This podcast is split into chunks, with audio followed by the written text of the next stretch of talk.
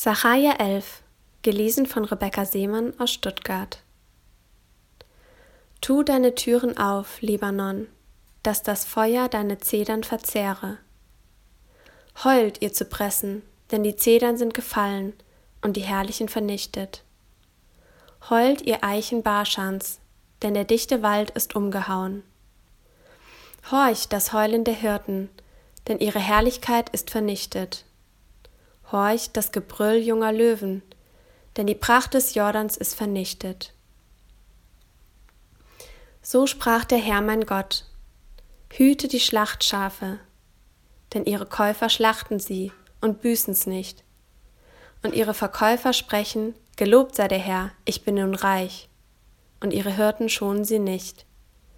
Darum will ich auch nicht mehr schonen die Bewohner des Landes, spricht der Herr.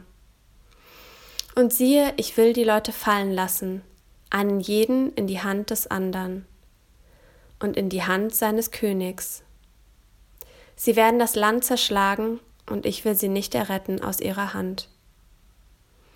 Und ich hütete die Schlachtschafe, um der elenden Schafe willen, und nahm mir zwei Stäbe. Den einen nannte ich Huld, den anderen nannte ich Eintracht, und hütete die Schafe. Und ich vertilgte die drei Hirten in einem einzigen Monat, und ich mochte sie nicht mehr, wie auch sie mich nicht mehr wollten. Und ich sprach, ich will euch nicht mehr hüten. Was da stirbt, das sterbe, was verschmachtet, das verschmachte. Und von den übrig gebliebenen fresse ein jeder des anderen Fleisch.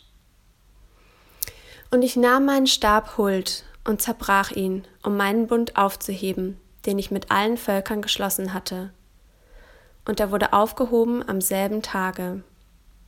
Und so erkannten die elenden Schafe, die auf mich achteten, dass es das Herrn Wort war.